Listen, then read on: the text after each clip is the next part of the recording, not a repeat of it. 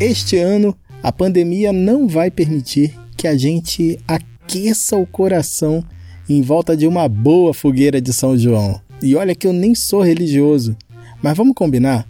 A época de festa junina é a mais gostosa do ano. As comidas, as bebidas, as danças. Eu gosto muito também. Muita gente acha que festa junina é uma tradição que surgiu no Nordeste, mas a história é muito mais antiga do que isso. E você sabia que a origem não tem nada de religiosa? Então, ouve isso. No ar, ouve isso. Olá pessoal, seja bem-vinda, bem-vindo. Este é o podcast Ouve Isso. Eu sou o Vitor Ribe e chego junto com o Rodrigo Bap. Opa, tudo bom pessoal? Um alô aí para quem tá ouvindo a gente lavando louça, para quem tá caminhando, para quem tá fazendo outras coisas enquanto escuta o nosso podcast. E aí, Vic, beleza? Tudo certinho. gente, siga os nossos perfis nas redes sociais. Lá a gente posta as músicas de todas as edições e fala diretamente com você. Nossa arroba no Twitter e no Instagram é podcast Ouve Isso. As festas juninas são tradicionais e isso não é à toa. De acordo com relatos históricos, elas começaram há mais de 1500 anos, entre os anos 200 e 500 da nossa era cristã. E os moradores da Europa, na Idade Antiga, faziam festa no comecinho do verão, para comemorar o início da colheita. Ô Bap, então será que é daí que vem tanta comida e bebida? Bem provável, Vic. Essas festas eram organizadas pelos celtas, egípcios e outros povos.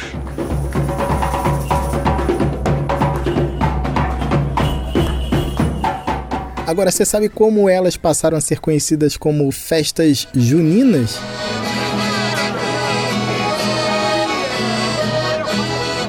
Então, é que uma das deusas homenageadas nessas comemorações era Juno, esposa de Júpiter. As festas eram chamadas de Junônias por causa disso.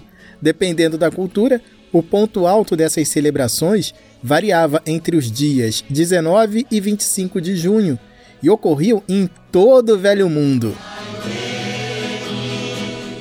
Elas coincidiam com o começo do verão no hemisfério norte, inverno no hemisfério sul, normalmente ali no dia 21 de junho, mas neste ano, que já não está sendo normal faz tempo, foi no começo da noite de sábado, dia 20.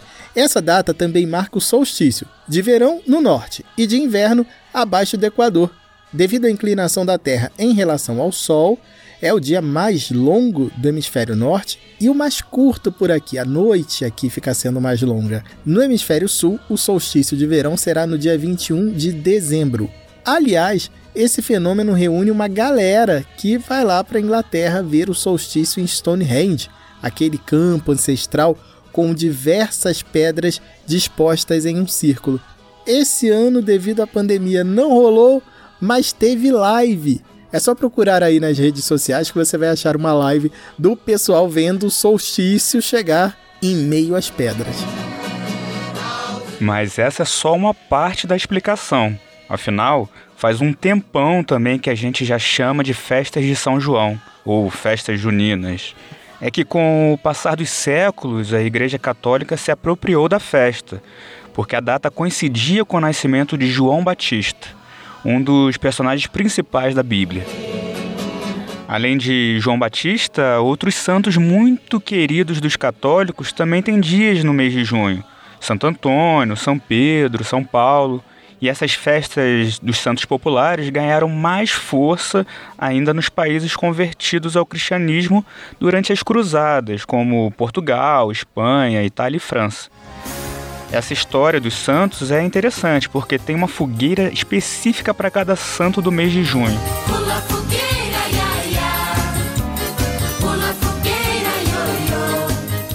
A fogueira de Santo Antônio é em formato de pirâmide, com as madeiras em pé. Ele é o primeiro dos santos a ser homenageado no mês, com a festa no dia 13 de junho. Dizem que Santo Antônio ajudava as moças do século XII a conseguir o dote para realizar o tão sonhado casamento. Ou coisa antiga, né? Coisa arcaica. Daí a fama de casamenteiro.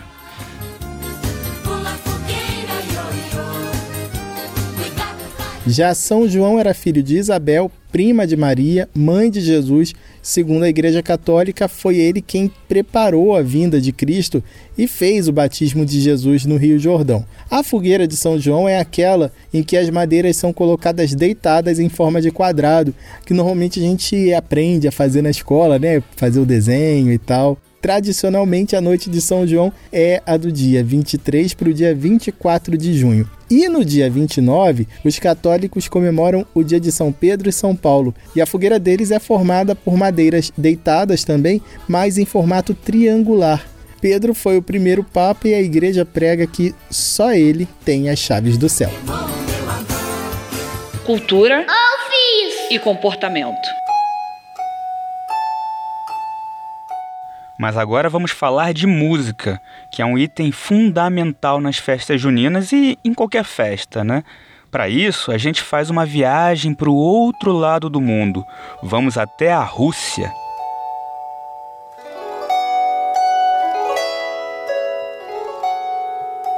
Historicamente, a música russa nos brinda com instrumentos originais, como o guzli, um dos mais antigos instrumentos musicais de que se tem notícia.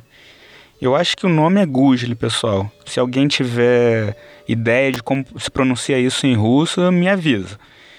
E o Guzli é usado até hoje. É tão antigo que ninguém sabe exatamente quando foi criado, mas há relatos do uso do Guzli na passagem da Idade Antiga para o período medieval, ali por volta dos anos 500, 600. É um instrumento de corda que a gente põe no colo para tocar e parece uma mistura de harpa com violão. O Gus ele faz esse som que a gente está ouvindo.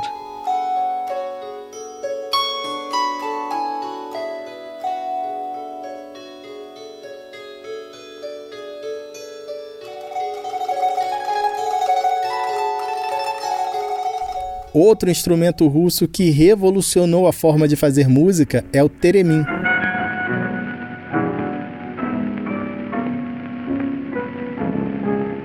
O teremin foi inventado em 1920 como o primeiro instrumento do mundo controlado sem contato físico.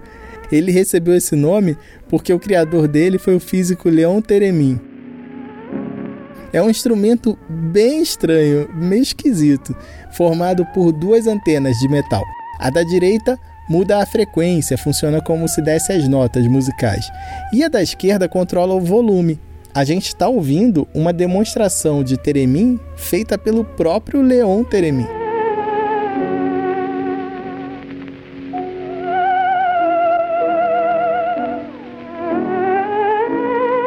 Vi que o Teremin foi testado por Albert Einstein, Vladimir Lenin, Charlie Chaplin, além de músicos como Sting, Beatles, Led Zeppelin e Mutantes. A gente vai ouvir agora o solo de Teremin, que faz parte de um dos maiores clássicos do Led Zeppelin, Whole Lotta Love, direto de 1973, ao vivo em Nova York.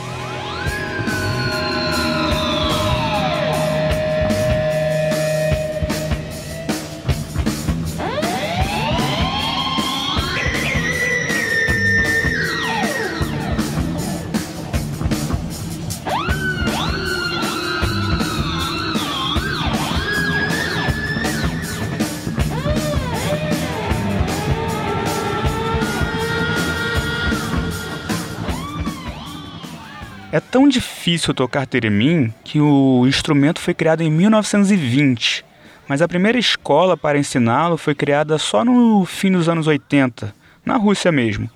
Em 2013 é, foi aberta uma outra escola no Japão e em 2013 a terceira escola de teremin foi inaugurada nos Estados Unidos. Pelo que a gente sabe, só tem essas três mesmo. Então, se você quer aprender a tocar Teremin, você pode tentar ver algum tutorial na internet, como a gente falou num dos episódios aqui do nosso podcast, ou então arriscar viajar para um desses lugares aí para tentar ter aulas ao vivo.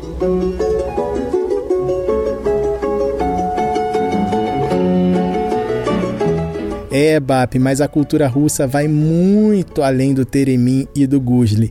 Ela foi formada ao longo da história com influências de diversos povos E a música, durante muitos séculos, esteve ligada intimamente à atividade militar. A música folclórica russa é muito usada em filmes e peças de teatro para ambientar a gente na Idade Média. Você já deve ter ouvido alguma música dessas, né? Agora, ouve isso. Diferente da nossa música folclórica, que normalmente é cantada em uníssono, na Rússia tem um solista interpretando o tema central e aí outros cantores vêm juntos modulando a canção.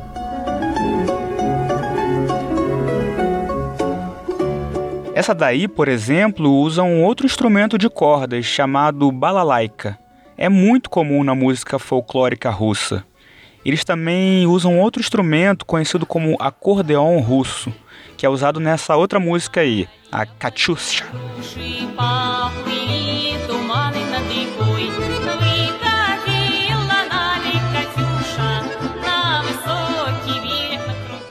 E quando a gente fala de acordeon, lembra de quem? De quem?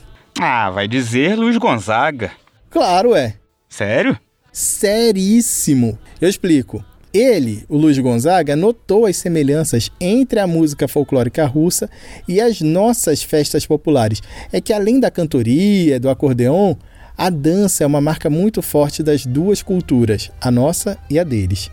Essa música é de festa do povo cossaco, um dos quatro povos que formaram a Rússia.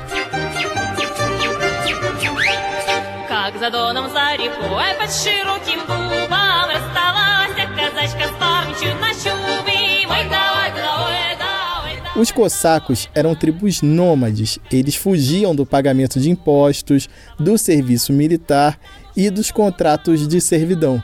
Meio punk isso, hein? Sim, totalmente. Punks do milênio passado. Com a chegada da Idade Moderna, no século XV, o povo cossaco passou a se fixar em algumas regiões. Muitos morreram e outros deixaram o país após a Revolução Russa de 1917, porque os cossacos lutaram no exército que defendia a monarquia, ou seja, estavam do lado derrotado. É, mas a principal herança deles continua viva: a dança típica com muitos saltos e coreografias. É aí que a gente chega a Luiz Gonzaga, porque em 1984 ele e o João Silva lançaram a música Pagode Russo no disco Danado de Bom. É a música que toca a exaustão em qualquer festa de São João que se preze. Você certamente já ouviu essa música por aí.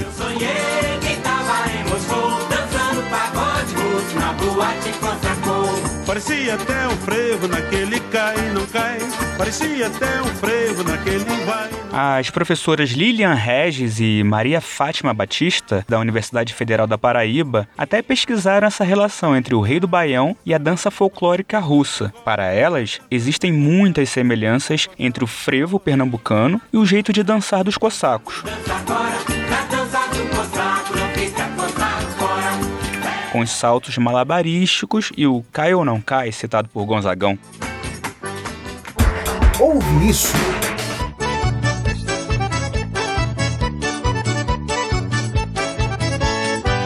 É, nunca mais a gente vai ouvir Luiz Gonzaga ou curtir uma festa junina do mesmo jeito.